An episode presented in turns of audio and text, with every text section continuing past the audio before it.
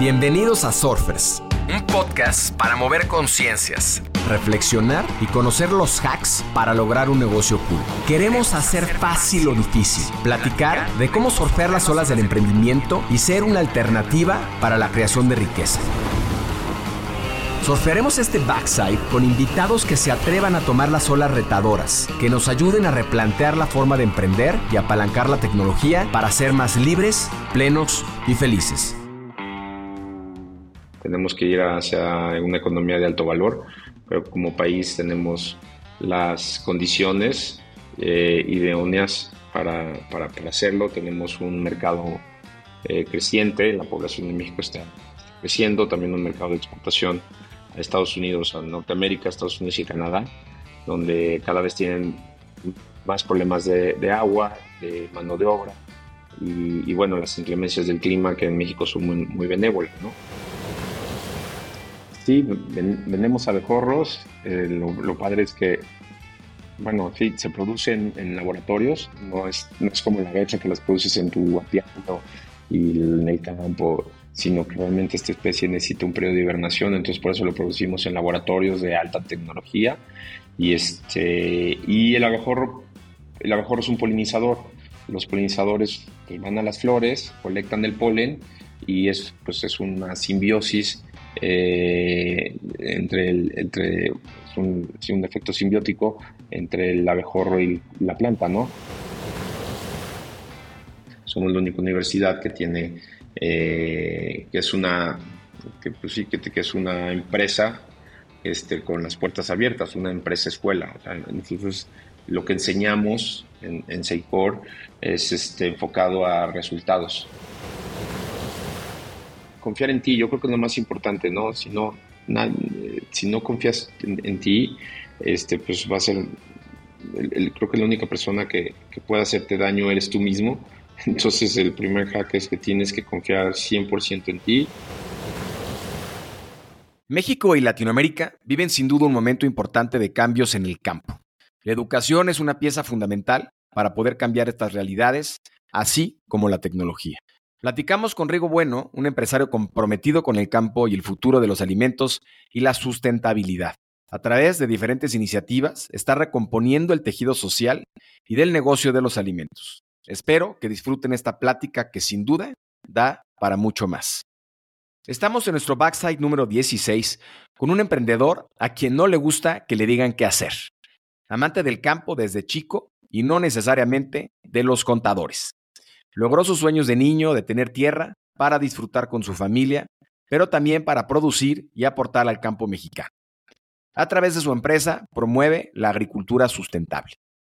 Nuestro backside hoy será el agro en México, entre la economía de subsistencia y la de alto valor. En esta ocasión nos acompaña Rigo Bueno, originario de Colima, se desarrolló en México y actualmente en el Bajío.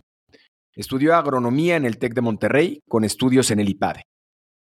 Ha desarrollado sus negocios alrededor de la agricultura, aunque también ha promovido en diferentes esfuerzos el deporte de alto rendimiento y la producción de vino.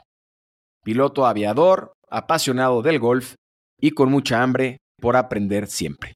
Bienvenida Surfers, mi querido Rigo. Muchas gracias, Roger. Aquí estamos a tus órdenes. Rigo, hay que seguir neceando para empujar el campo a una agricultura de subsistencia o cambiar de fondo a una agricultura de alto valor. Eh, bueno, la respuesta es, es, muy sencilla, ¿no? El cómo es lo que se hace complicado. La respuesta, pues es sí tenemos que ir hacia una economía de alto valor, pero como país tenemos las condiciones idóneas para, para, hacerlo. Tenemos un mercado creciente, la población de México está, creciendo, también un mercado de exportación a Estados Unidos, a Norteamérica, Estados Unidos y Canadá, donde cada vez tienen más problemas de, agua, de mano de obra y, bueno, las inclemencias del clima que en México son muy, muy benévolas, ¿no? El tema es cómo pasar esa gran población que hay agrícola, o sea, más o menos, yo recuerdo hace años, era un 28% de la población de, en México se dedicaba al agro, este, y pues la mayoría, yo creo que un 90-95% de esa población es esa agricultura subsistencia. Entonces, ¿cómo, cómo, el cómo es, es, es lo difícil, ¿no? Pero sí, respondiendo a tu pregunta, sí, sí tenemos que ir hacia allá. ¿Por qué te consideras alguien siempre listo para aprender? Eh, no sé si esté siempre listo, o sea, sí, muy, muy buena pregunta.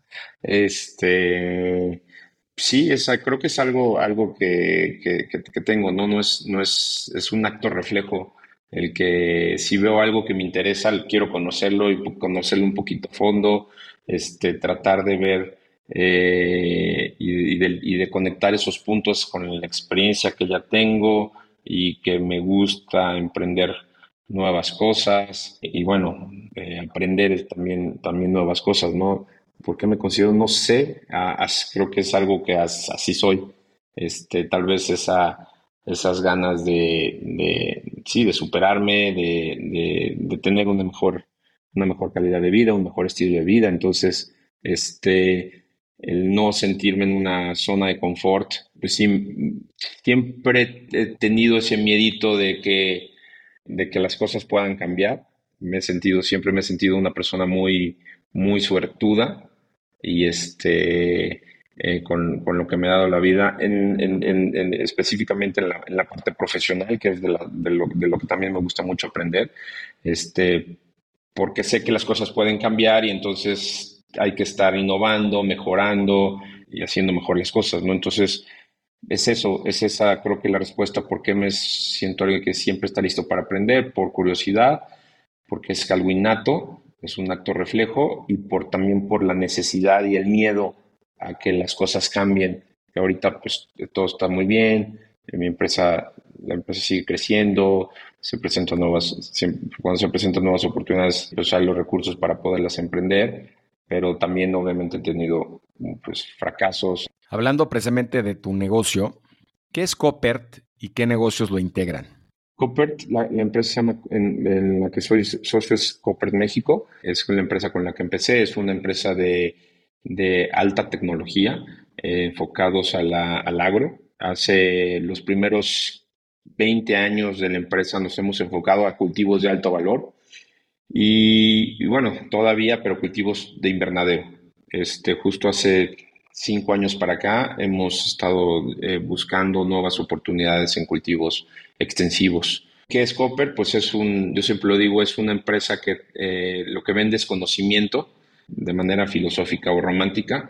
La realidad es que, bueno, el producto que hacemos, el por qué, porque nos gusta Creo que en, el, en, el, en los genes de la compañía es el hacer las cosas diferentes. Fundador en, Holanda que se llama Jan Koppert, pues una persona que por una situación, situación de vida estuvo a punto de, bueno, prácticamente falleció por el uso de los insecticidas.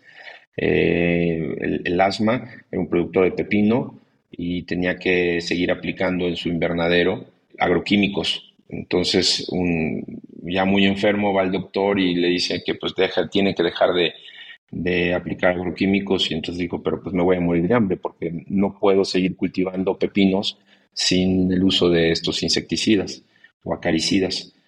Entonces, este, pues sí, esa, esa decisión de vida eh, le hace, esa necesidad le hace ir a buscar qué alternativas había. Y había un investigador que termina trabajando para la compañía años después, que había encontrado que un bichito, un ácaro, se comía esta plaga que, que se tenían que usar los insecticidas. Y entonces ese año empieza eh, de una forma muy artesanal y rudimentaria a producir este, este bicho que por muchos años fue el logo de la compañía, eh, persimilis, es el Spirex, es el nombre comercial para controlar la araña roja y justamente ese año es el único agricultor de toda su comarca, por así decirlo, que, tiene producción, que es exitoso, tiene buenos rendimientos y los vecinos le empiezan a preguntar, oye, ¿qué hiciste? Porque la pues Holanda es un país muy pequeño, los Países Bajos, y están prácticamente invernadero tras invernadero. Entonces regresa eh, y les dice, pues usa este bicho y le dice, oye, pues, pues véndeme ya que sabes, y así empieza la compañía, ¿no? Hace 55 años. Entonces, ¿qué hacemos? Eso, tenemos, tenemos tres líneas, bueno, cuatro líneas muy importantes de negocio. Una es la polinización, que es para, eh, producimos abejorros para polinizar, para que haya más frutos más grandes, de mejor tamaño, con mejor calidad. La otra es, como inició la compañía, que son los insectos de control biológico, o sea, virus, bacterias, hongos y otros insectos, nemátodos, para no usar insecticidas, o sea, Así como las plagas, así como las, el gato se come al ratón, las plagas tienen a sus enemigos naturales que se los comen. Entonces, esa es la otra línea, ¿no? Eh, la, otra, la otra línea de negocio, bueno, son, le llamamos accesorios, que son trampas, tecnología de aplicaciones, este, todo lo que llamamos accesorios para, para el core de la empresa, que es los insectos y los abejorros. También un tema de nutrición, de nutrición vegetal, pero obviamente orgánica. Y el quinto es la educación. Este, eh, hemos, siempre hemos invertido mucho en el tema de, de, educación y un spin-off de la compañía es una universidad que tenemos aquí en, en perdón, en, Querétaro, se llama SEICOR, el Centro Universitario eh, eh, que, que, es un acrónimo de SEICOR, Centro, Centro de Investigación y Capacitación COPERT, la empresa que, que, represento, eh, soy socio, y Rapel, que son nuestros socios, que son realmente los que operan la, universidad y ahora la prepa. Entre otros negocios, ¿no? Este, pero eh, es, a todo ha nacido de, de, aquí de Copert. Todos en el mismo ecosistema que es el agro. Ahorita le vamos a entrar al tema de Seicor, que es un tema que, que a mí me gusta mucho. Platícanos, por favor, esta, este episodio cuando a los 21 años te pidieron limpiar establos y ordeñar vacas. ¿Qué te enseñó? Sí, este, cuéntanos cómo, pues cómo viviste esa etapa. Gracias. Sí, como te lo comentaba, fue, es una, a veces son esas pequeñas cosas que, bueno, pueden no sonar tan, tan, tan trascendentes, o bueno, no, y es la palabra, no pueden sonar, pero en la vida de las personas creo que sí, en, en mi caso sí fue muy trascendente eso, ¿no? Tuve la oportunidad de irme a hacer unas prácticas profesionales este, después de graduado. Eh, nada más que estas prácticas empezaban mucho después, en abril, y yo había terminado la carrera ya en diciembre, entonces tenía que decidir qué hacer de, diciembre a abril. Entonces un amigo me consigue que hay una persona en Italia que, que me puede dar trabajo, este, y pues nada más para pues, conocer y vivir ahí. Entonces, eh, y era trabajar en un establo y la experiencia que, que, te conté que realmente fue una de las más trascendentales en mi vida, porque ahí me doy cuenta que, que da mucho miedo empezar, pero ya que lo haces y lo, lo, enfrentas, te das cuenta que todo lo puedes lograr y, aprender, ¿no? A mí me, me, espantó el que abrieran este establo, nunca había, o sea, no entendía el idioma y me empiezan a explicar y dije, no voy a poder, también con los sentimientos de que, me, una tontería de estar ahí trabajando cuando yo ya era una persona graduada y poder, pudiéndome regresar a México y empezar a trabajar y, este, y no tener que estar ahí. Entonces, por vergüenza no me regreso. Este, digo, bueno, pues no me voy a regresar a los dos, tres días de haber llegado. Dije, me voy a dar una semana, ¿no? Y no me di cuenta que pasó una semana, pasaron dos semanas y pues ya estaba prácticamente manejando todo el, ese, con otro amigo ese establo, cómo funcionaba, cómo limpiábamos y aún así todavía sin entender muy bien el idioma, fue para mí así como un de mis más grandes logros, mejor que haberme sacado uh, un 10 en alguna materia muy difícil o haber ganado un partido de fútbol o cualquier cosa, de verdad fue algo muy, muy trascendental, e, ese momento que dices, pues nada más hay que empezar y de poquito en poquito, ¿no? Como dicen, cómo se come un elefante, pues de, este, de partecita en partecita, ¿no? Poco a poco. Y así fue. Este, para mí ese fue un elefantote que creí que no iba a poder. O sea, me casi prácticamente me había convencido y te digo, por vergüenza no me regresé. Y bueno, este fue, fue uno de mis grandes, grandes aprendizajes. Entrándole al tema de las economías o de la agricultura de, de alto valor, en 2020 tenemos datos de que se exportaron más de 2 millones de toneladas de tomate, principalmente Estados Unidos y Canadá. Sin embargo, del 74% de la población rural en México vive en pobreza o pobreza extrema, eh, con 20 o 30 millones de hectáreas que utilizan para la, economía de subsistencia. ¿Cómo conciliamos estos dos mundos de los que hablamos al principio de la plática? ¿Cómo hacemos que estos dos mundos convivan o cómo hacemos que, que, que todo este universo de personas que están en esta situación puedan aspirar o puedan entrar en estos procesos de generación de alto valor. Acá tuvimos una plática con una, un, empresario muy joven, muy exitoso en Guatemala, del cual te, te platicaba yo antes, en donde él, a diferencia de orientar los esfuerzos de estas comunidades hacia eh, seguir este camino de la agricultura de alto valor, se, ha dedicado a la educación en materia de, economías de servicio, como son la ingeniería en, en, cómputo, en programación, el tema de mecatrónica, para poderle permitir a estas familias tener ingresos ya fuera del tema agro y que les permitan continuar en un crecimiento económico y social distinto al que están acostumbrados. Yo creo que lo que está haciendo este cuate en Guatemala está muy bien. Eh, hacer que las familias, o sea, la, población dedicada a la agricultura deje de dedicarse a la agricultura. Suena así como que, ¿por qué? A ver, en, México te decía, más del, yo recuerdo, tal vez esté equivocado, pero no creo que haya bajado tanto, pero más del 20% de la población se dedica a la agricultura. Y el problema es que el, el terreno, o sea, la tierra en, en, México no es, no es 100% apta para la agricultura. O sea, y especialmente aquí en Querétaro o prácticamente el más de la mitad del país no es apto para la agricultura. ¿Por qué? Porque son zonas de temporal, suelos muy áridos, la misma incluso eh, organización de la tierra, o sea, el, tema de, de, pequeñas parcelas nos ponen en una desventaja competitiva contra otros países como Brasil, Argentina, Estados Unidos, Rusia, que son extensiones muy grandes, planas, donde un agricultor con una trilladora puede manejar más de mil hectáreas, una persona. Entonces, este, realmente lo único que tienen y, es, el costo de producción de, esos granos es muy, es muy barato, es muy difícil que México compita. Por eso es que tenemos, el gobierno ha protegido mucho eh, los, precios y las importaciones, aunque, aunque están permitidas. Entonces, el, creo que la, causa raíz es que somos demasiados todavía en, México que se, dedican a la, agricultura o a la agricultura de subsistencia. Entonces, efectivamente, la respuesta es, la respuesta a eso, la solución a eso es que la gente migre a otras industrias, como es la tecnología, la robótica, eh, los servicios, que dejen eso y donde la agricultura es apta sea de alta tecnología, ¿no? También la vocación de este país es un poquito incluso, no, parecería que no, pero es más forestal. Y precisamente porque estamos tan arraigados a la ganadería, a la agricultura, se tala mucho bosque, este, terreno forestal para que se convierta en, en, agrícola. Entonces es un círculo vicioso. O sea, talas árboles, para producir, eh, para producir granos o, ganado, terminan es, es, esa agricultura o esa ganadería erosionando el suelo y entonces y, no eres competitivo. Entonces, eh, pero también en tema de la ley forestal, de que a veces no, es, complicado tener una explotación forestal.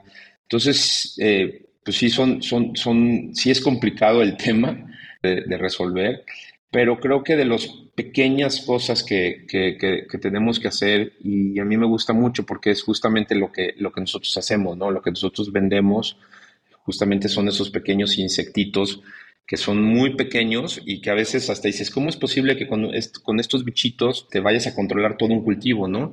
Y es eso, o sea, esas, a veces los grandes cambios vienen haciendo cosas pequeñitas como, como es en, el, control biológico, ¿no? El usar insectos, el usar bacterias para controlar las plagas, ¿no?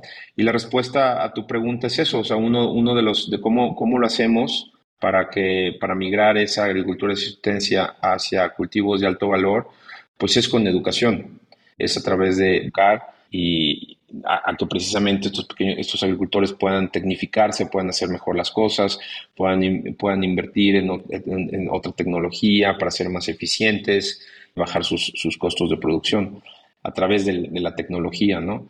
Pero creo que una de las causas raíces es que somos, como país no hemos generado todavía eh, pues los suficientes empleos para que la gente migre a otras industrias, ¿no?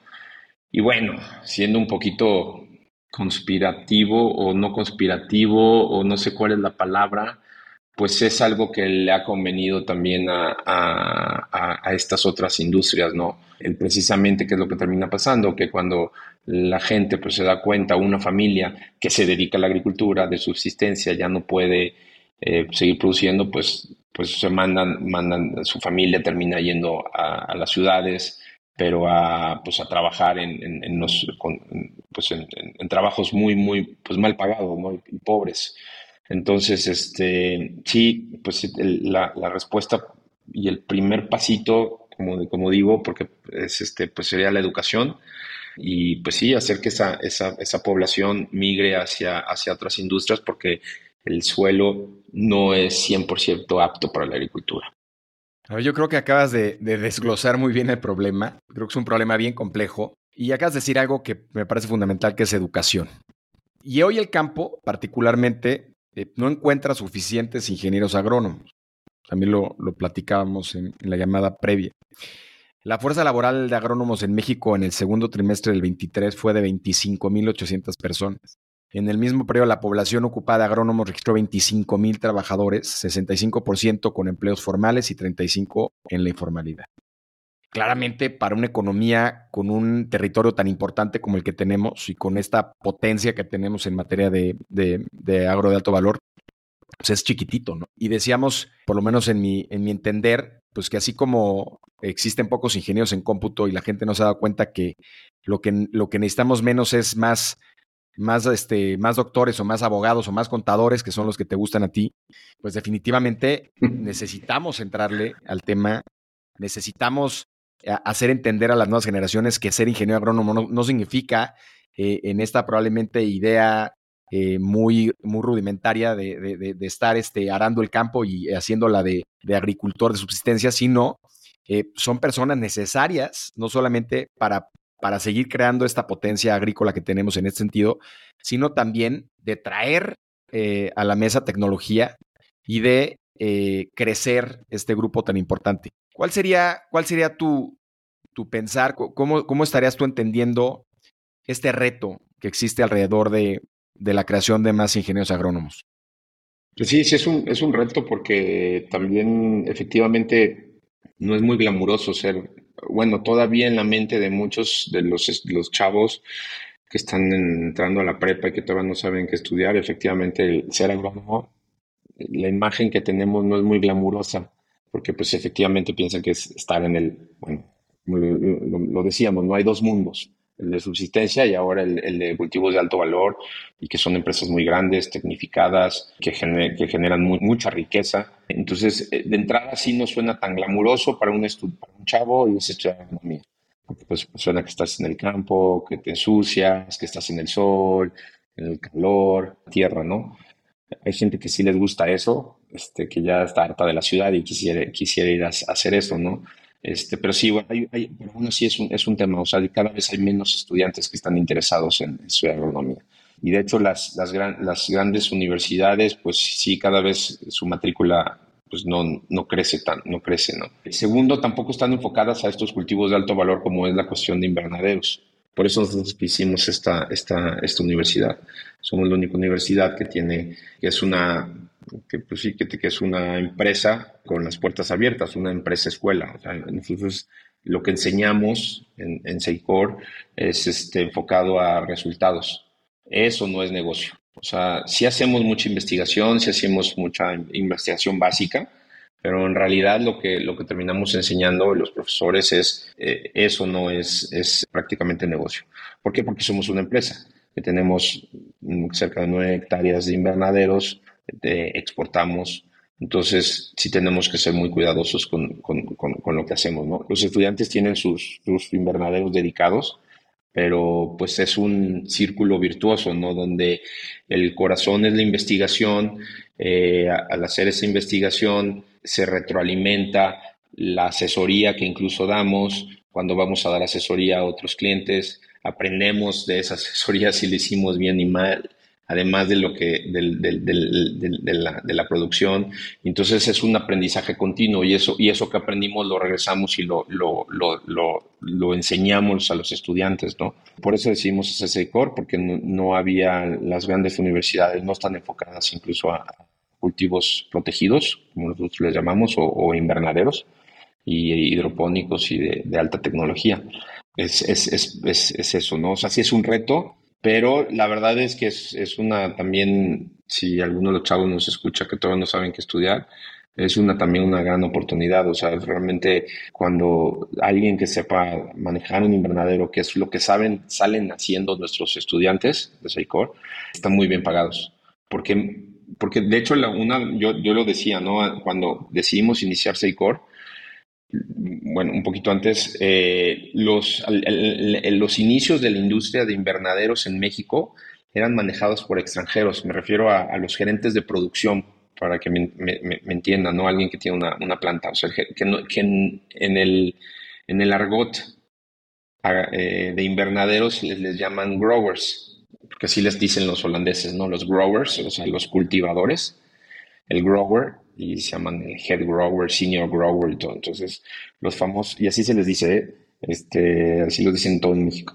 Los, estos famosos growers eran extranjeros. Es más, yo creo que se nos quedó ese nombre porque cuando venían, oye, ¿cuál es el título? Gente de producción, está muy largo. No, yo soy el grower, I'm, I'm the grower y soy el grower, ¿no? Y entonces todos los growers eran extranjeros. O sea, las, las primeras empresas en México pues eran, eran extranjeros que tenían, las empresas tenían que pagar a un holandés, franceses, españoles, israelitas, este, canadienses. Eran, eran los, que, los, los, los que manejaban los, los invernaderos en México. Todavía hay, todavía se importan muchísimo, pero esa, esa, esa balanza se ha, se ha invertido. Y creo que tiene que ver algo mucho que lo hemos, lo hemos invertido nosotros, ¿no?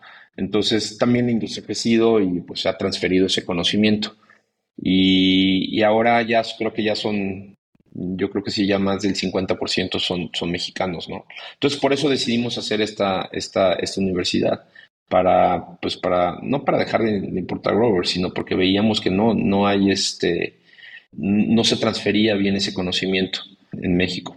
Entonces ese, ese, ese, era, ese era también otro de los retos. Sigue creciendo la industria, gracias a Dios. Este, es una industria que ya no crece a los ritmos que crecía hace 15 años o, 20 años. Ya es una industria que está casi, casi por llegar a su madurez, todavía hay oportunidades. Se están consolidando en, empresas muy grandes, pero lo que voy es que como eh, sigue creciendo, entonces sigue habiendo muchas oportunidades de trabajo. Es creo que es de desconocimiento de que porque no, no vienen tantos estudiantes a estudiar agronomía es un poquito por ese desconocimiento, por esa falta de glamour en la carrera, pero los que entran y salen de nuestra universidad salen muy bien pagados porque sí hay todavía ese déficit de growers en, México. A ver, aquí creo que hay muchos temas eh, muy interesantes. Yo, en, en, el poco tiempo que yo conociendo empresarios agrícolas, y para aquellos surfers que nos escuchan en ese sentido, hombre, fue cuando yo dije, pues yo, yo también quiero ser agrónomo, ¿no? Gente muy exitosa, gente con una visión de negocio muy importante. Entonces, yo, yo creo que ahí efectivamente hay una disonancia entre lo que muchos tenemos en la cabeza por agrónomo y lo que realmente es. Por otro lado, a mí me gustaría meterme un poquito más al tema de Seicor. Yo, yo la conocí personalmente, fui a, que, me, a, que, a que nos enseñaras cómo están haciendo las cosas.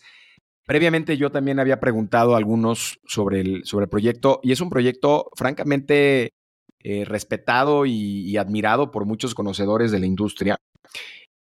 Me gustaría que nos platicaras un poquito más de, la historia de Seicor, qué, qué, es lo que está haciendo, cuáles son los retos que tienen en términos de educación y también que nos platicaras algún caso. Yo me acuerdo que eh, en buena medida tú creaste Seicor también como una universidad no sé si sigue siendo así con, con estos dormitorios incluidos, sobre todo por la dificultad de algunos estudiantes de simplemente llegar ¿no? a la universidad, consideran todos los, todos los temas de, infraestructura que, no existen en México y, de trasladarse a, la universidad, ya de por sí era un reto. Y hay casos que tú nos contaste en su momento eh, muy, muy representativos de chavos que en este esfuerzo de llegar a este, a este lugar desarrollaron sus carreras profesionales y probablemente también cambiaron la situación que tienen en sus casas. Platícanos más, por favor, acerca de Seicor. Claro que sí. Bueno, sí, Seicor lo fundamos nosotros como Copert en México, yo con todo nuestro, el equipo de Copert y, mis socios, que es Rappel, por eso se llama Seicor, centro de, empezó como un centro de investigación y capacitación, Copper Rappel, ese es el acrónimo de SEICOR. Rappel es este, son, son, son nuestros socios e incluso son los que realmente operan, operan la, la, universidad. Primero iniciamos como un centro de investigación, viendo justamente esta necesidad de tener más growers en México y después justamente visualizando un poquito el, futuro y, viendo las circunstancias que estaba pasando México en, como industria en, el agro, veíamos la necesidad de incluso convertirnos en una universidad y es cuando yo le, sugiero a, mis socios, Félix, que es el que realmente es el que opera, opera Seicor, este, con, todos, con todo su grupo, que, que hagamos la universidad, ¿no? Al principio como que decían, pero una universidad, ¿por qué? O sea, eso, está, está, muy loco, ¿no? Y, yo creo que les pasó lo que les pasó a mí, cuando me pasó a mí con el tema del establo y las vacas, ¿no? Eso está muy loco, ¿cómo lo vamos a hacer? Es muy complicado y esto, y, te llenas de, muchas ideas en la cabeza de, lo difícil que puede ser, ¿no? Pero al final, pues sí, te puedo decir que los, los convencí porque sabía que podíamos y empezamos y de, en un prácticamente como me pasó a mí, en un abrir y cerrar de ojos, volteamos para atrás y, y, mis mismos socios, Félix y todos, se, dan cuenta que, pues, que lo están haciendo muy bien. O sea, que lo estamos haciendo muy bien y, este, y bueno, pues ya con esa inercia nos, este, nos sigue viendo muy bien en el tema de, pues al principio fueron muchos años de, y sigue siendo, de hecho apenas estos, estos años estamos siendo autosustentables como, como universidad, porque realmente dependíamos del negocio, o sea, del negocio de los invernaderos, de exportar los tomates, de producir, y entonces todo eso se ha reinvertido en la universidad, ¿no?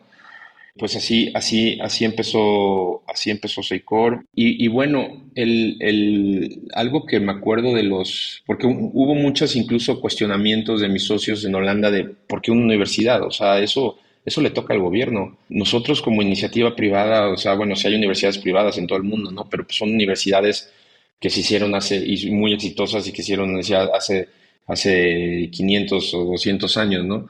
En México no, en México como que hay las universidades privadas son de reciente creación, ¿no? Por la misma necesidad de educar. Pero yo me acuerdo mucho en, mis, en mi ceremonia de graduación, o sea, que nos dicen, señores, ustedes son privilegiados. Y no se me olvida este, este número, o sea, no se me olvida, no sé qué tanto ha, mejorado, yo pues supongo que mucho. Pero cuando yo me gradué en el 96, el rector del sistema TEC, en ese tiempo era Sosman, eh, Rangel Sosman, eh, nos dice, ustedes son privilegiados, señores, porque solamente el 6% de la población en este país termina una carrera. Y yo dije, no, no, está, está mal, no, no puede ser. Y sí, lo dijo dos veces. Entonces, en, en tu mundito, en nuestro mundito, dices, no, pues oye, pues todos mis amigos van a la universidad, todos mis, la mayoría de mis primos, mis padres, tíos, o sea, ¿cómo, cómo que nada más es 6%? Pero sí, pertenecemos a, un, a una elite y bien lo decía, ¿no? Cuando, vemos, cuando, cuando tocamos este tema este, y el por qué lo hicimos internado, efectivamente, es, pues creo que es la única en México, creo, estoy casi seguro, si me, este, eh, todavía no conozco otra, que, sea un sistema de, que tenga internado, ¿no? Tiempo atrás hubo, obviamente, Chapingo era un sistema de internados, pero ya no lo es. Hay residencias, pero internado como es, como nosotros lo vivimos, que es parte de la educación, es la única este, universidad. ¿Y por qué? Porque sabíamos que también, o sea, primero porque estábamos en un rancho un poquito remoto de la ciudad, porque sabíamos que, que teníamos que enseñar haciendo, que los estudiantes aprendieran haciendo las cosas entonces tenían que estar ahí en el invernadero, porque nosotros, yo lo viví, yo lo viví en la universidad, pues había un rancho, pero íbamos cuando mucho una vez cada 15 días. Ibas para un, por una clase y las clases eran de una, máximo dos horas, entonces, pues no, no, no aprendí, o sea, íbamos a ver, realmente no a hacer. Y una de las experiencias que yo siempre cuento es de que cuando yo me, me gradué, ya, empezá, ya, había, ya empezando a trabajar, este, ya con mi, mi trabajo, mm, llegué a un invernadero y no reconocí qué cultivo era. Y yo ya iba a ir a vender mis productos, ¿no? Y yo, ¿qué cultivo es este? Y pues es el cultivo del que vivo y yo no lo conocía, porque nunca nos llevaron a... O sea, bueno, sí lo conocía, pero nunca lo había visto ese cultivo recién plantado, ¿no? Entonces, como muchos, todos aprendemos hasta que nos graduamos, hasta que empezamos a trabajar. Porque, porque creemos, y por eso es lo que creemos en, en Seicor, ¿no? Hay, hay, muchas formas de aprender. Una es el, la, forma cognitiva, que es lees y lees y aprendes, claro que aprendes. La otra es cuando repites algo, por eso la gente en una línea de producción aprende porque lo está repitiendo, ¿no? Y la otra, el, el conocimiento se, construye, se, se crea cuando lo construyes, cuando lo haces. Entonces, por eso era importante que fueran internado para que ellos estuvieran ahí y lo construyeran y lo hicieran. Incluso, este, algo de los, de los principios y fundamentos que, que, tenemos es que no favorecemos, sino que es, una, es un aprendizaje garantizado porque no es que favorezcamos que se equivoquen, pero sí nos gusta que incluso se equivoquen, porque ahí también aprendes, ¿no? Entonces, este, y se equivocan en su invernadero y aprenden de esos errores. Generaciones que han incluso con sus propias manos han construido sus propios invernaderos. Hay una empresa que, que nos ha donado incluso invernaderos para los estudiantes, para que ellos construyan pequeños módulos y ellos los han terminado construyendo. Entonces, siempre, siempre todo es el enfoque es hacer, a, construir para aprender. Y estas historias, eh, la historia, la historia pues, más, más, más este, fuerte es que pues al principio nadie nos conocía. O sea, todo el mundo, eh, eh, le preguntas a, a, un, a un padre, a una, un padre de familia, ¿quién, quién es el TEC de Monterrey, quién es la Ibero, quién es la Nagua, la UVM, o sea, pero Seicor, ¿quién es Seicor? ¿Qué es eso?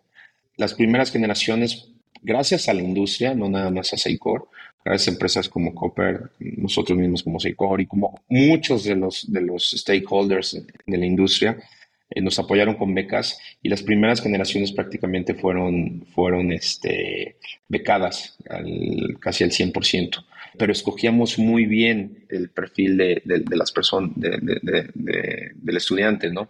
Entonces nadie nos conocía, por eso tuvimos que empezar con, con, este, con, muchas becas. Y volviendo al tema del, del, por qué el, el internado, el por qué tenemos las residencias y el formato internado, porque cuando yo les explicaba incluso a los holandeses de por qué necesitamos tener un internado, o sea, porque si una universidad y aparte van a vivir ahí, o sea, educación pública hay. Hay mil gente que puede ir a, estudiar a la UAC, a la UNAM, a todas las universidades públicas, a la UDG, pero no nada más es el que pases el examen, sino el que tengas incluso los recursos para que alguien de la Sierra de Jalpan pueda ir a llegar a Querétaro y dónde va a vivir, con qué le van a poder pagar sus papás sus libros, su comida, su transporte. Entonces teníamos que hacerlo integral para que precisamente sí poder hacer esa transformación, ¿no? Y sí, nosotros lo decimos, no es una universidad para cualquiera. La verdad es que sí se hace una comunidad muy bonita. Los chavos son, terminan estando felices. Cada vez ahora ya hay más, ya hay, las generaciones cada vez un poquito son más grandes, entonces, pero las primeras generaciones pues eran 25 chavos, imagínate por cuatro años ver los mismos 25 cuando, pues supongo que tú y yo, bueno, ambos fuimos a universidad y conocías de todas las carreras y muchísimas personas, amigos, fiestas, pues no, acá no era para cualquiera, ¿no? Hay personas de muy, fueron de muy, muy bajos recursos que creo que sí influimos mucho en su desarrollo porque si no hubiera existido Seicor, pues estarían trabajando en alguna maquiladora aquí en el estado, en Querétaro. Entonces, por eso, por eso lo tuvimos que hacer, lo quisimos hacer así. La historia del campo eh, viene desde la época precolombina, la colonización española, la independencia y reforma agraria, que fue yo creo que uno de los momentos más importantes cuando la secularización de las tierras comunales, la revolución mexicana, que vino pues, con básicamente con mucho de lo que tenemos hoy eh, heredado, ¿no? Luego viene la agricultura comercial, el Tratado de Libre Comercio y muchos desafíos actuales como la escasez de agua, migración rural urbana, etc. ¿Qué, reflexionar sobre la historia en ese sentido? ¿Qué aprendimos? ¿Qué hay que ver hacia adelante? ¿Y qué, no hay que hacer de esto que, sucedió en, la tierra y en el campo mexicano? qué pregunta tan difícil. Sí, o sea, la verdad es que pues los grandes hitos y, el tema de la revolución mexicana que, tanto nos, nos, nos, ha marcado y nos sigue marcando y políticamente lo siguen usando, pues sí tiene que ver con el tema de la tierra, ¿no? Claro que estuvo bien la revolución mexicana, o sea, sí había mucha, eh, el tema de las haciendas, de los grandes latifundios, el poder controlado en manos de, los, mismos hacendados, eso es, eso es lo que creo que precisamente la gente se, se, se, ¿no? Pero realmente era más, para mí, o sea, era más un tema de, de, de poder, ¿no? De que digamos un país joven con muchos eh, disputas de ese poder y uno de los temas era, era eso, ¿no? Era la tierra, lo cual pues trajo, trajo esa, esa, esa reforma agraria y que, y que esas grandes extensiones se hicieran en pequeñas y existiera lo que es elegido, ¿no? Que ahora si lo vemos, en, como, como lo mencioné al principio, lo vemos con el tema de la competitividad, híjoles, es una de las causas raíces por las cuales no podemos ser tan competitivos, por precisamente esa, esa, esa, esa, esa, pulverización. Y bueno, por eso es muy difícil que no repetir el que sigamos analfabetas, ¿no? Bueno, y no nada más de que saber leer o no, sino analfabetas del mundo, del mundo exterior, ¿no? De las tecnologías, porque eso era lo que pasaba. Yo creo que era algo que tenía que pasar y, sucedió así eh, el, tema de la revolución. En muchos, en muchos lados, por ejemplo, se sigue viendo, ¿no? O sea, lugares como Oaxaca que, que se puede invertir incluso en, en, tierra y eso es difícil por el, por el, mismo tema del ejido, ¿no? Y por una parte suena bien, pero también detiene mucho ese, desarrollo, ¿no? Entonces, el tema de la tenencia de la tierra, pues es algo muy complicado en este país. Y yo creo que eventualmente va, va cambiar, pero la única forma que, para que cambie, que sí es la causa raíz, es la, la educación. Entonces, ¿qué no repetir? Pues sería, porque tocaste el tema este, ¿no? Desde la revolución, la tenencia, pues es ese, ¿qué no repetir? Eh, pues la falta de educación. ¿Y qué hacer? Pues yo creo que, yo creo que también hay casos muy padres, muy bonitos de, de, de cooperativas, de giros que sí funcionan, de comunidades que se unen este, por un bien común y salen adelante incluso salen adelante. Entonces es un poquito más hacia allá, no tanto revertir, pues ya, ya se pulverizó, esa, ya así está la tendencia de la Tierra. Entonces, ¿cómo le haces? Pues es con educación y, crear realmente comunidad y, este, y ver por el, pues sí, por el bien de, esa misma comunidad. Que probablemente leyendo lo que estás explicándonos tiene que ver con el haber fraccionado la Tierra. efectivamente, creo que fue un error de cara al presente pero el haberla fraccionado sin educación, recursos y tecnología, claramente dejó sumida en la pobreza a, millones de personas que no sabían pues, qué hacer con esa tierra, ¿no? Sí, o sea, la, la, tierra está igual de fraccionada en Holanda, pero obviamente no por un decreto, no por una, un, tema de, una reforma, o no por una revolución, sino porque pues, son superficies pequeñas y, está, está igual de fraccionada. O sea, son, sí hay compañías grandes que tienen más de 50, 40, 100 hectáreas, pero el promedio del agricultor es de 2, 3, 5 hectáreas o hasta menos, no una hectárea.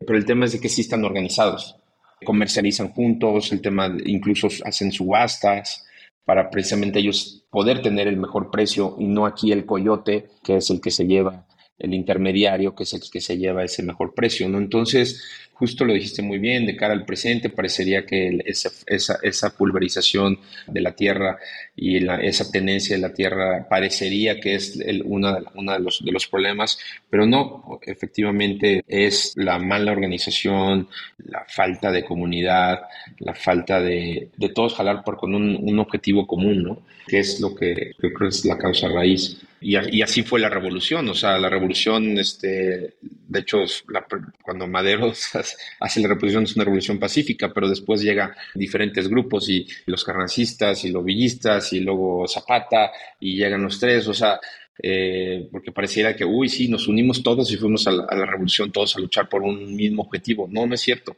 O sea, no, no es cierto. Eh, sí, sigue siendo ese, ese problema y que no debemos de repetir, pues sí, volver a esa, cada quien quiera jalar agua para su molino, como dicen.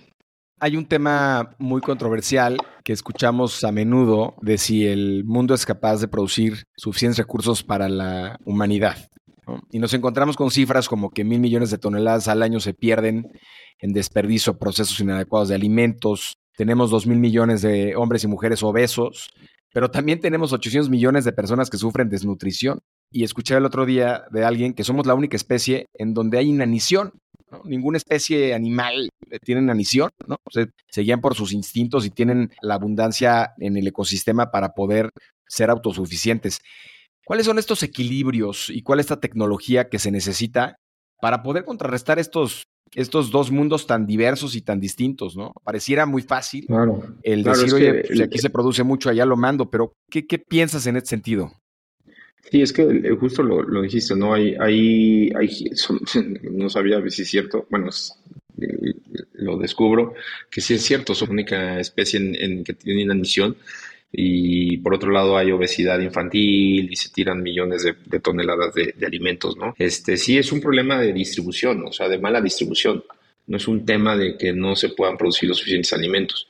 Incluso sí es algo que yo reniego mucho, que hay muchas, la, la, información que vemos de que somos 7 mil millones de personas en el planeta y en los próximos 10 años vamos a ser 9, no sé si me estoy equivocando, 9 mil millones de personas y no hay suficiente agua y tierra. Y no es cierto, o sea, sí hay. O sea, sí hay suficiente para producir alimentos para todos ellos. El problema es que están mal distribuidos dónde se producen los alimentos y cómo se producen. Y creo que lo, lo es una justificación. Y ahí sí voy a decir un tema bastante controversial, que es pues para seguir justificando el, cómo seguir produciendo alimentos. O sea, con, con fertilizantes eh, químicos, con fertilizantes. ¿Por qué? Porque el, miedo de no vamos a tener suficientes alimentos, entonces tenemos que seguir produciendo así, poner más nitrógeno, más urea, cuando, cuando en realidad sí se puede producir de una forma más sustentable y más equilibrada en el mundo, ¿no? ¿Cuáles son esos contrapesos a, pues a esa narrativa? Pues es una narrativa de abundancia, o sea, precisamente una de las narrativas es escasez y peligro, ¿no? O sea, y la otra narrativa pues es abundancia y, prosperidad, ¿no? Y, y, sí, y sí lo hay. O sea, sí, sí lo hay porque sí podemos producir incluso más sin tener que usar insecticidas, sin tener que usar tantos fertilizantes. Pero la narrativa es de que como no hay recursos, pues sí, los gobiernos tienen que invertir más y producir más de este tipo de alimentos, ¿no? Entonces, sí es cambiar la narrativa y es a una, a, poder producir un poquito más localmente, a través de estas, estas tecnologías también, de estas nuevas tecnologías que puedes producir con alta tecnología en lugares donde aparentemente eh, en, zonas urbanas o traer incluso, no sé, el, el, campo, sí invertir. Lo que pasa es, uno de los problemas que yo veo aquí en México y, justo en Querétaro, el tema de la especulación de la tierra. Te das una prácticamente de aquí a, a Bernal, o sea, ves algunos establos, este, sí ves algunos campos, pero ves que realmente pues es tierra que la tienen ahí y nada más estás especulándose porque, ay, bueno, para un parque industrial, ¿no? O porque va a crecer el Querétaro y la mancha urbana. Y quieres, quieres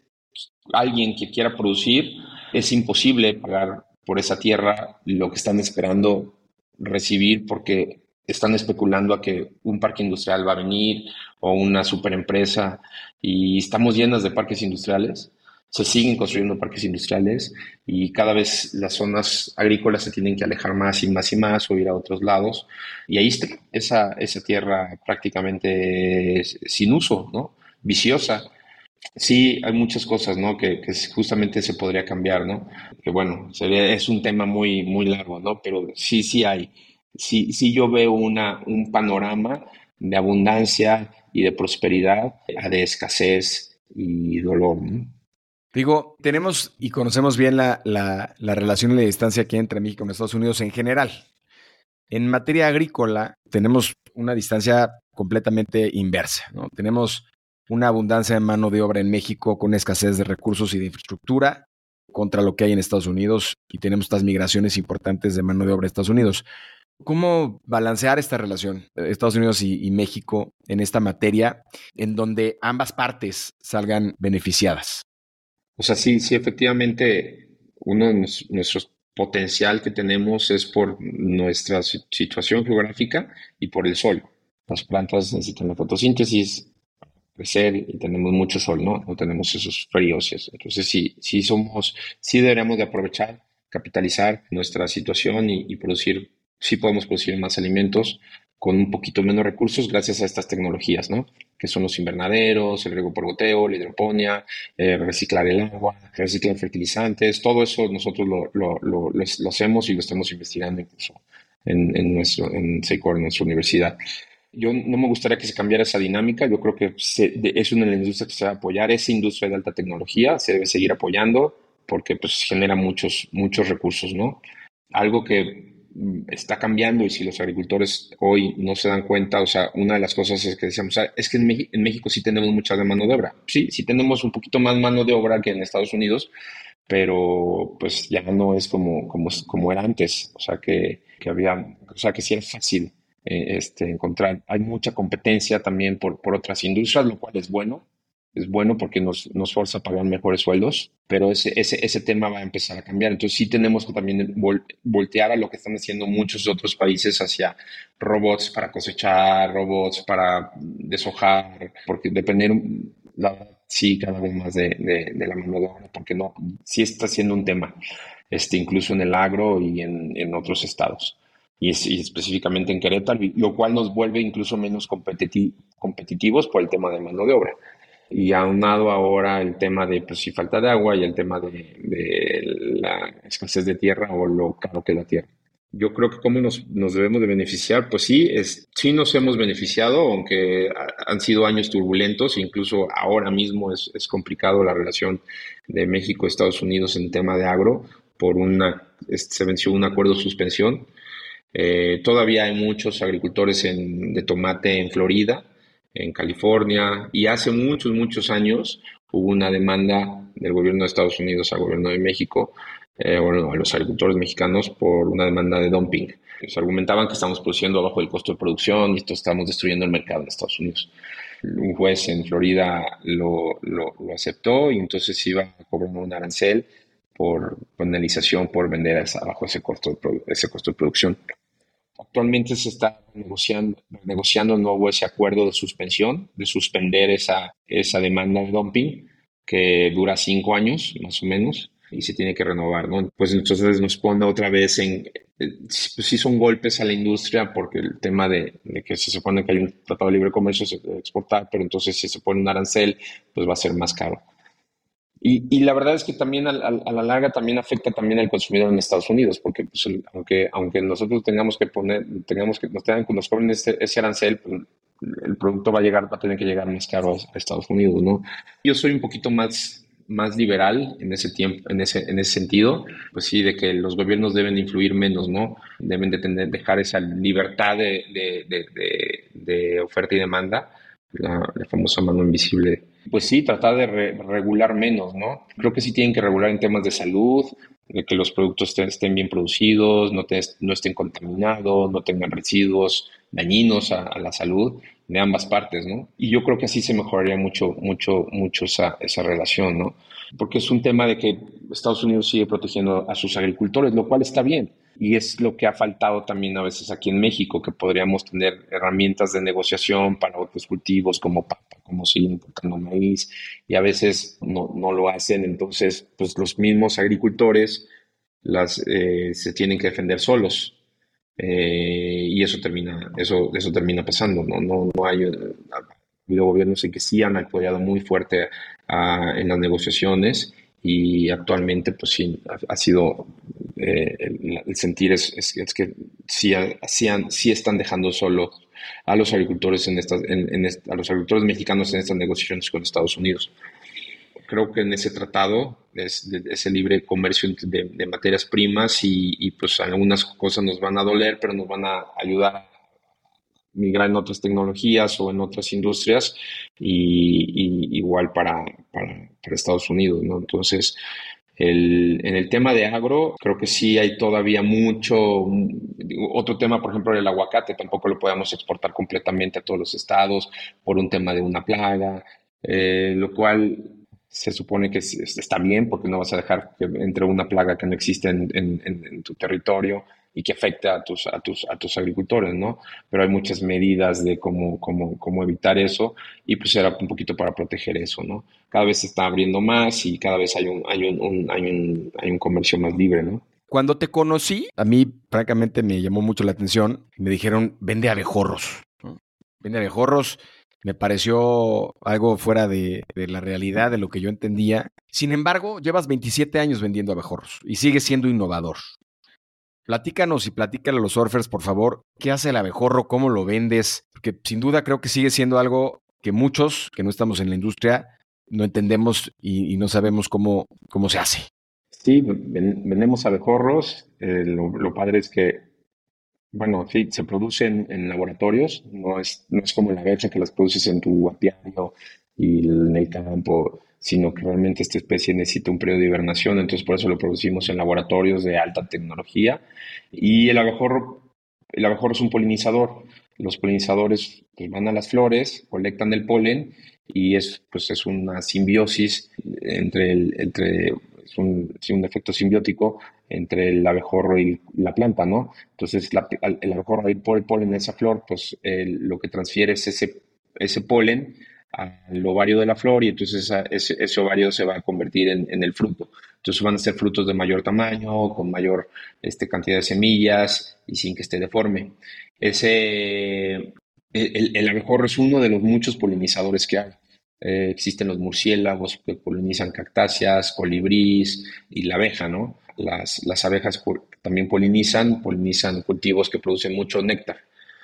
Entonces, este, pues sí, el abejorro es una criatura, una criatura con mucho carisma, son muchos más tranquilos, por así decirlo, mansos que las abejas, son un poquito más agresivas. ¿Y por qué abejorros? Porque hay cultivos que no producen miel. Entonces, la abeja que todos conocemos no va a visitar un cultivo del jitomate o un arándano, este, un melón, otros cultivos, ¿no? Otras berries. Eh, lo van a visitar los abejorros porque ellos van por el polen. Nuestras colmenas vienen ya con, una solución eh, azucarada que es para precisamente no tengan que, necesitan también el néctar, ¿no? Pero el, jitomate o el tomate, la flor del tomate no produce, produce néctar. Pues es también una, es una especie que, que es tan, es blanco y negro no tener abejorros, es tan necesaria para un agricultor de invernadero o incluso a campo abierto. Es tan necesario el, el abejorro porque pues, aumenta la producción. O sea, si, porque no todas las flores con la polinización por aire se cuajan y producen frutos. El abejorro sí te puede asegurar que el 100% de las flores se, te cuajen y tengas frutos. Entonces, como es tan, tan necesario e indispensable en, ya en, en, la producción de alimentos, específicamente jitomate, tienen que cuidarlos. Entonces, la ventaja del abejorro también, otras ventajas es que es el que nos abre las puertas a que poder eh, a que el agricultor tenga que usar productos amigables con los abejorros. Y pues lo mejor es no usar insecticidas, porque al final de cuentas son insectos, el abejorro es un insecto, bueno, y, los matarían si usan insecticidas, entonces tienen que usar productos que sean compatibles con, con esos abejorros y eventualmente entran el tema de usar control biológico, que es usar otros insectos, usar virus, bacterias, este, y entonces pues ya el paquete completo.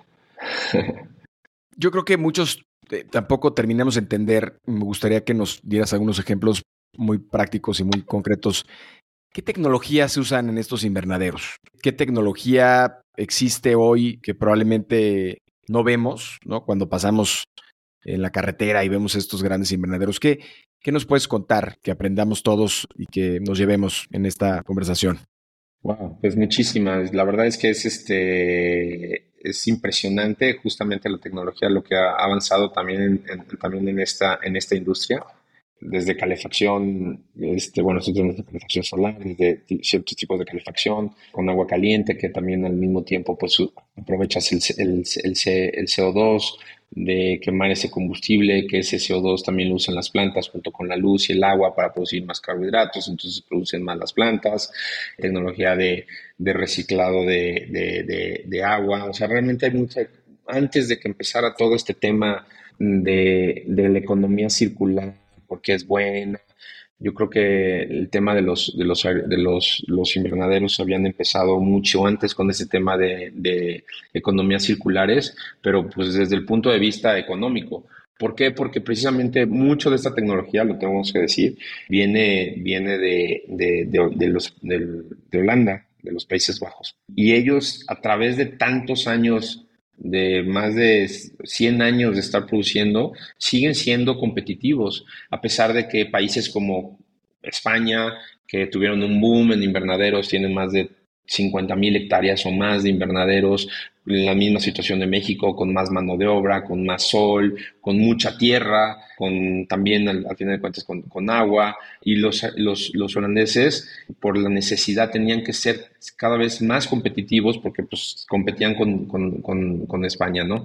Y ahora compiten con Marruecos. Marruecos está creciendo muchísimo también en invernaderos, tienen más, más sol, más agua, más tierra, más mano de obra, este, y siguen siendo competitivos. ¿Y cómo lo han hecho? A través de la tecnología. como Pues produciendo más kilos por metro cuadrado a un costo más bajo. Y de ahí viene todo esto, el, reciclar el agua, el ahora usar este, eh, en las noches este, luz LED para, para que las plantas tengan más horas en el día para producir bombas de calor, cómo ahorrar esa energía calorífica, porque al final de cuentas tiene que regresar al invernadero. Son unas cosas sorprendentes de energía circular y de tecnología. Pero, pero si, se, si pudieran entender algo por qué son tan, tan exitosos los, los invernaderos, es por un simplemente un concepto muy sencillo, que es que el invernadero carga el cultivo. O sea, ese es, es, es lo más importante. En el campo, pues tú tienes una planta y pues creció la plantita y, pues lo que le cosechaste, ¿no? Entonces empezaron a desarrollar variedades de jitomate, por ejemplo, que pues es como una, una enredadera. Entonces en el campo antes pues ponían un palo pues como de dos metros, ¿no? Crece ahí, le da la vuelta y pues ahí es lo que cosechabas más, porque normalmente crece la plantita y es, tiene una hojita y luego, bueno, este, y luego empieza tres hojas y un racimo, tres hojas y un racimo. Entonces los invernaderos, por les digo, lo que, lo que más aporta el invernadero, ¿por qué se produce tanto? Es porque el invernadero carga y en un invernadero, mira, para que es una idea, produces 10 eh, veces más que a campo abierto. O sea, 10 veces más. En un, agricultor de Sinaloa de jitomate a campo abierto produces 60 eh, toneladas. En Querétaro, un agricultor con un invernadero produce, puede producen 600 toneladas. Entonces son 10 veces más de producción. ¿Por qué? Porque el invernadero está cargando el cultivo y vas acostando las plantas. Esa fue la, la, innovación más grande. O sea, como en un, por metro cuadrado, allá produces 6 kilos y aquí produces 60 kilos por metro cuadrado. Entonces ahí estás hablando de pues, un ahorro en, en, recursos muy grande. Y de ahí, bueno, pues todo lo demás que te conté, ¿no? Luz artificial, reciclar de agua, CO2, o sea, miles de cosas, miles de cosas eh, que nos podríamos hablar mucho en eso, pero eso, es lo que ves en un invernadero. La maximización del, metro cuadrado en esto. Y eso es, y, volviendo al, tema de, pues es muy padre, o sea, la verdad es que al final de cuentas, por eso es que bien lo dijiste, ¿no? La gente que, si conoces gente que, que tiene una empresa y que esté enfocada al agro, pues, afortunadamente no nos va tan mal porque hay mucha oportunidad, hay mucha oportunidad y, este, y eso es lo que yo les diría a todos estos chavos, de, de verdad, sí, métanse a estudiar agronomía, o sea, sí es, creo que es este, y cada vez iba más, ahora, ahora robots, hay, hay N, cosas, ¿no? Que pueden aplicar muchas de estas cosas tan innovadoras, con tanto glamour, que se pueden aplicar a los alimentos. Y siempre vamos a seguir comiendo, ¿no? Entonces, este, pues no, no hay este, no, tampoco hay, hay, mucho que pensarle si eso no es una buena carrera. Creo que hay infinidad de temas que nos quedamos en el tintero y da para una plática francamente más grande. ¿Qué papel ha jugado tu familia en este proceso de ser quien eres como emprendedor y como empresario? Pues, pues muy importante, ¿no? Realmente todo lo que, lo que hago lo hago pensando en, lo hice siempre pensando en mi familia. Desafortunadamente me, me divorcié hace ya más de siete años, pero sigue estando en mi mente mi hija, ¿no? Mi hija sigue estando presente el, por qué hago las cosas y el por qué sigo haciendo las cosas, ¿no? Porque quiero que, que un día voltee y esté orgullosa, orgullosa de mí, ¿no? Violeta es mi pareja, la cual este, también me ayuda mucho y este, también incluso en la parte de trabajo, o sea, yo creo que la, la, la, la pareja siempre es, es, muy importante en el, tema, en el tema profesional. Si no estás bien con ella, pues tampoco puede rendir muy bien en el, en el trabajo. Entonces yo creo que, creo, creo que eso es muy, muy, muy importante, el tener una buena relación y afortunadamente la tengo y es un gran apoyo. Eh, Rigo, quiero ser respetuoso tu tiempo, ya se nos acaba este set de olas y quisiera que compartas con nuestra comunidad tus tres hacks o atajos para surfear las olas del emprendimiento y vivir más libres, plenos y felices. Pues como la historia que me, que me preguntaste y que salió, ¿no? qué padre que salió del establo, pues confiar en, confiar en, confiar en ti, yo creo que es lo más importante, ¿no? Si no, eh, si no confías en, en ti, va a ser creo que la única persona que, que, puede hacerte daño eres tú mismo. Entonces el primer hack es que tienes que confiar 100% en ti. Para mí también el, me gusta, me gusta, me gusta tener un, buen estilo de vida y me gusta tener una, me gusta disfrutar de la vida, pero no estoy, no estoy apegado a, a, las cosas. Me gustan, me encantan, me encanta este, las cosas, pero no estoy apegado. Entonces también eso me ha ayudado a arriesgar a que, pues sí, afortunadamente no tuve que arriesgar el patrimonio de mi, de, mi familia o de mi padre o de mi abuelo. Y entonces eso, eso, de alguna forma, bueno, eso a mí me ayudó a, ser muy arriesgado. Y sí, tomé muchos riesgos. Afortunadamente, el balance ha sido muy, muy positivo. Ha habido otros que sí dices, ay, no lo hubiera hecho. Pero sí, el, el, saber que, bueno, si, si va mal, pues este, sabes que puedes volver a empezar, ¿no? Me he vuelto menos arriesgado, eso sí. Sí te haces más cauteloso con los años entonces, pues sí, el, no estar apegado al tanto a las cosas, que no significa que no, o sea, que, que seas un hippie y vivas en, este, no, no, al contrario, por eso me gusta hacer la aclaración, me gustan las cosas, pero la verdad es que también no siento ese apego de que si las pierdo, chin, me, voy a morir, ¿no? ¿no? Sé que podría volver a empezar y, y, yo creo que el otro que tiene que ver con eso, siempre sí, sí tengo miedo, o sea, sí tengo miedo de que las cosas cambien y por la responsabilidad que tengo de, de, que al final de cuentas, pues en el grupo, solo en México, a través de Copper, pues damos trabajo a más de 600 personas. Y no porque seamos una industria maquiladora, que damos un chorro, no, realmente eso incluso son, son gente que, que, está bien preparada, la mayoría son, son, son profesionistas, y lo cual sí me siento muy orgulloso de, que, de, de, de poder ser parte de, esto, ¿no? Entonces, cuando me refiero del miedo, porque primero te dije, no, no, no, tengo, no me importa perder las cosas, pero por otro lado, sí tengo miedo, pero a, yo regarla y llevarme al traste a, a tantas familias, ¿no? El otro hack que, yo te diría es ese, nunca estoy en una zona de confort.